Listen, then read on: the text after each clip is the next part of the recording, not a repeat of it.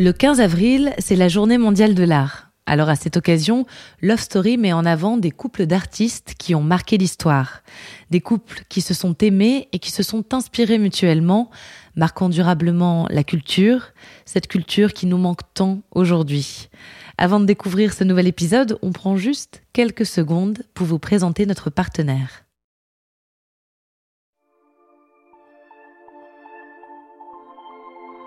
Ce sont deux monuments, deux artistes incontournables des années 80. Et je n'avais jamais entendu parler de leur liaison. Pourtant, Madonna et Jean-Michel Basquiat ont vécu une idylle passionnée, courte mais intense. Et quand on y réfléchit, c'est vrai qu'ils vont plutôt bien ensemble.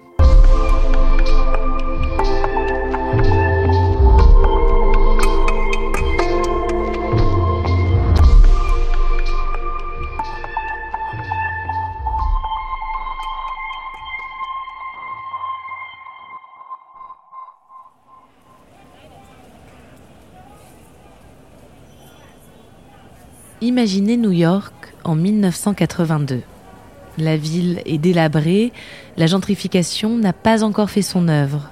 Les paysages sont bruts, l'ambiance électrique. Un véritable paradis créatif pour les artistes underground, tous plus loufoques les uns que les autres, qui vont piocher dans la rue l'inspiration et la matière. Dans le petit monde de l'art, un jeune homme fait particulièrement parler de lui. Il s'appelle Jean-Michel Basquiat. Il a 22 ans. Il s'est fait connaître à la fin des années 70 sous le nom de Seimo. Seimo, en réalité, ce n'était pas que lui. C'était aussi Al Diaz, rencontré à l'école d'art Saint Anne à Brooklyn. Ensemble, Diaz et Basquiat graffent sur toutes les façades de Manhattan ces quatre lettres. Seimo. Tout le monde se demande qui se cache derrière cette signature. Jean-Michel dévoile son identité lors d'événements artistiques de l'East Village.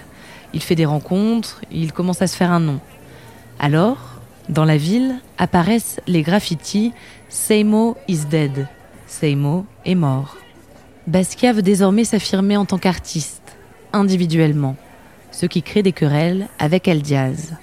Mais rien ne peut arrêter Jean-Michel Basquiat. Il est né pour être artiste. Il veut devenir célèbre.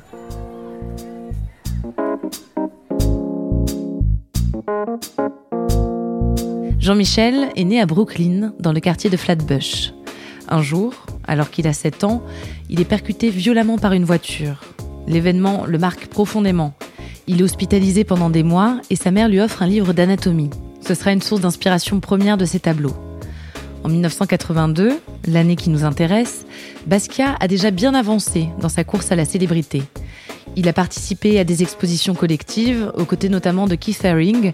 Il a présenté sa première exposition personnelle en 1981.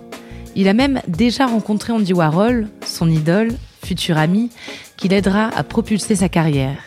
Il a vendu des tableaux, pas qu'un seul, et à des prix de plus en plus impressionnants grâce au marchand suisse Bruno Bischoff-Berger. Jean-Michel Basquiat en est là quand il rencontre Madonna.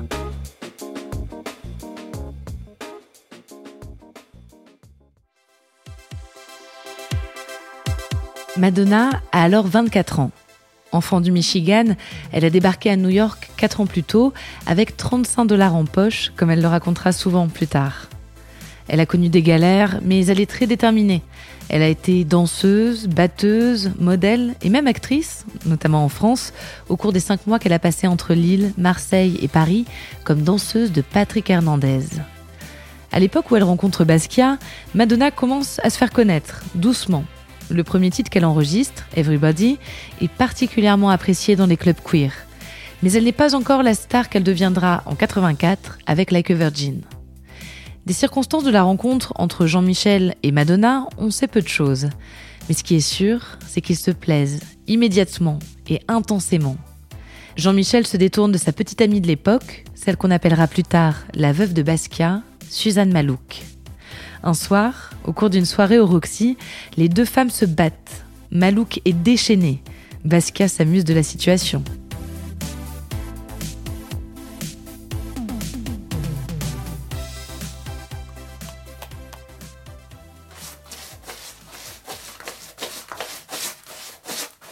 À l'époque, le peintre est déjà bien accro à l'héroïne.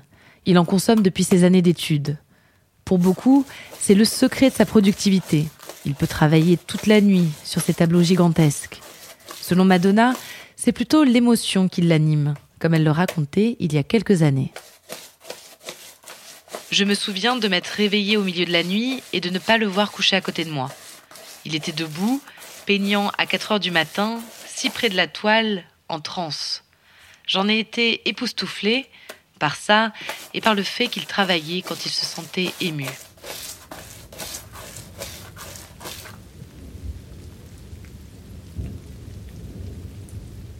C'est pourtant bien l'héroïne qui aura raison de leur couple. C'est du moins ce que tout le monde raconte. Après deux ans de nuit blanche, deux ans à s'inspirer mutuellement, à se photographier ensemble, après deux ans à s'aimer, Madonna et Jean-Michel se séparent. Madonna raconte Quand j'ai rompu, il m'a fait rendre les toiles qu'il m'avait offertes. Puis il les a peintes en noir.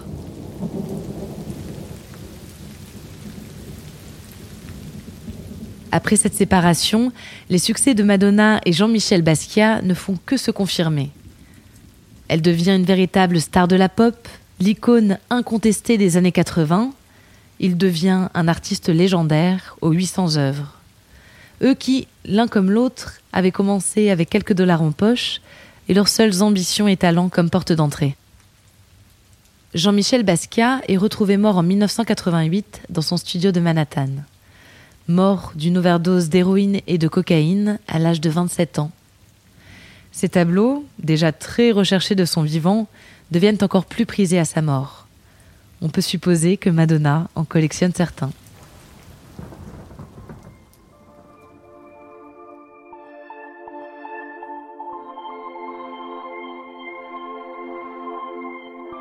Merci d'avoir écouté cet épisode de Love Story.